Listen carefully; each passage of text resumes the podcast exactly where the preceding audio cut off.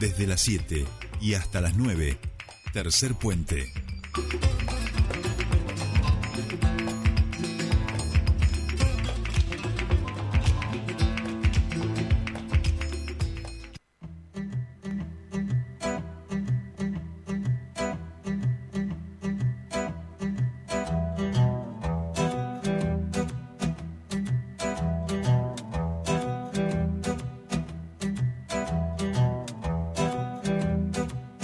Bien, estamos ya en comunicación con nuestro primer entrevistado. En este caso lo saludamos a Daniel González, presidente de ACIPAN, de la Cámara de Comercio, Industria y Pymes de la provincia de Neuquén, para charlar con él precisamente de los temas que tienen que ver con la Cámara y algunos de los temas que hablamos con él hace un tiempo, que él nos lo advirtió que ha sido tema de agenda. Estamos hablando de todo lo que tiene que ver con las tarifas, en este caso eléctrica.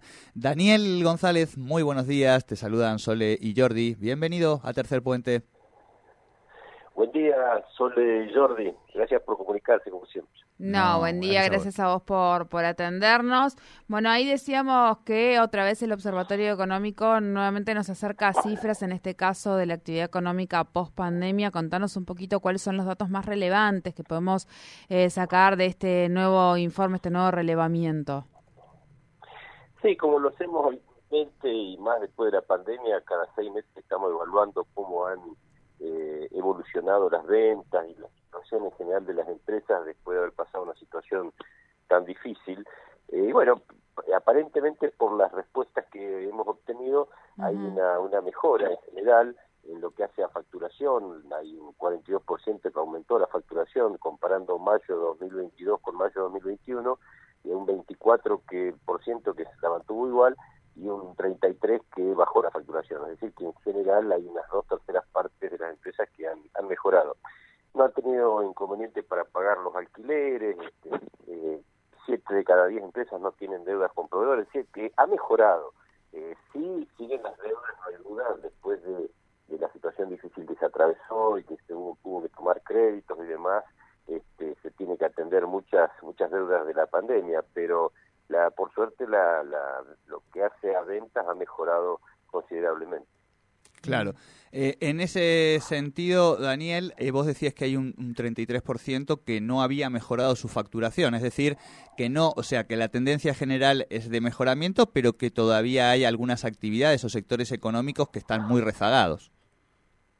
Sí, Jordi, tal es así que incluso también de esta encuesta sale que el 58% de las empresas, es decir, más de la mitad, eh, todavía no han equiparado el nivel de venta, siempre hablando en unidades, porque hablar en valores nominales claro, sí, sí, es imposible. no tiene mucho sentido. En unidades, el 58. Ahí, ahí parece que se nos ha cortado la comunicación. 19.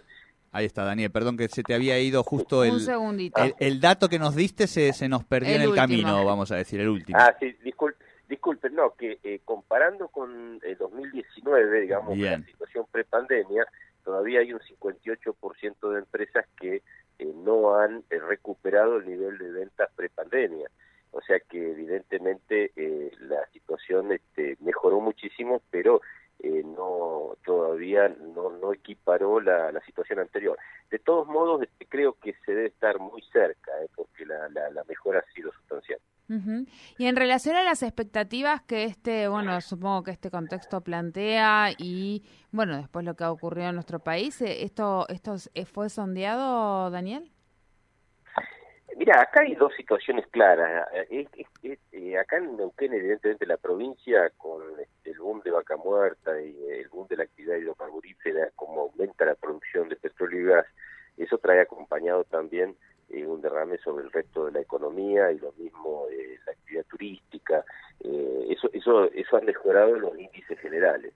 Eh, esto no significa que eh, no vivimos en el mismo país, es decir, la realidad es que la situación macro no escapa a nadie, que a nivel nacional es complicada por los niveles de inflación, lo que eh, lo que trae aparejado disminución en el poder adquisitivo. Nosotros, una de las cosas que también se, se encuestaron fue el tema de salarios. O -huh. Sea, eh, el 81% de los empresarios había podido aumentar los salarios, eh, y solamente el 40% eh, lo ha hecho por encima de la inflación de alrededor del 50%. Esto, esto demuestra que hay una este, una disminución del poder adquisitivo de la del salario y que, que nos está afectando a todos y que creo que es lo que está luchando el gobierno para, para cambiar, que es el tema de la, la inflación. ¿no? Claro, claro. Daniel, y te lo linkeo, te lo voy llevando hacia el otro tema que queríamos charlar con vos, eh, y me imagino que obviamente el tema de entre todos los costos que, evalúa el empresariado eh, está el de las tarifas, digamos, ¿no? El de la luz, el del agua, el del gas. Con nosotros hace un mes y pico atrás hablamos y advertiste que había una gran preocupación por el tema de la tarifa aquí en la ciudad de Neuquén, con el tema de la nueva ordenanza que se había presentado. Hoy es un tema que vamos a decir que que está teniendo impacto nacional en las discusiones, qué va a pasar justamente con las tarifas, con los aumentos que se están previendo. Bueno, contanos un poco cuál es eh, la, visión en base al observatorio y a lo que están charlando allí en Nazipán, ¿no? En relación a este tema y a lo que están haciendo, que sabemos que también van avanzando. Sí, la realidad es que este tema este, con Cal ha sido que más nos ha demandado eh, este último tiempo, eh, básicamente porque, bueno, eh, no le voy a contar toda la película porque ustedes ya en otras entrevistas, como bien comentaba Jordi, yo les he dicho, pero todo arrancó con el nuevo contrato de concesión de CALF, que se eh, salió un nuevo eh, cuadro tarifario en el cual se cargó las tintas sobre todo el sector productivo, todo lo que tenemos contratado potencia. Este fue un error del Consejo Deliberante, no hay duda. Hoy CALF estaría actuando a derecho en función de lo que de, lo, de esa ordenanza que emitió el, el Consejo Deliberante es decir, se cargó mucho las tintas sobre lo que contratamos potencia. Entonces, les digo el final de la película, de marzo de 2022 a marzo de 2021 hay una variación del 325% en lo que están mejor hasta el 395%. No hay empresa que pueda aguantar ese, ese nivel de, aumento. Así que si bien veníamos con diálogo con el municipio y también con el presidente de la cooperativa, que, por suerte está predispuesto al diálogo, cosa que no ocurría tanto antes, la realidad es que este, eh, hicimos una nota este, pidiendo una revisión y bueno, el lunes pasado nos recibió el, presidente de la cooperativa, nos dijo que están evaluando un nuevo cuadro tarifario para presentarlo para hacer la revisión en el Consejo Deliberante, así que estamos a la espera. Pero como bien decía Jordi, esta es una parte del problema. Además de eso está habiendo nuevos aumentos debido a los atrasos tarifarios que había. Nuestra preocupación era la acumulación de aumentos.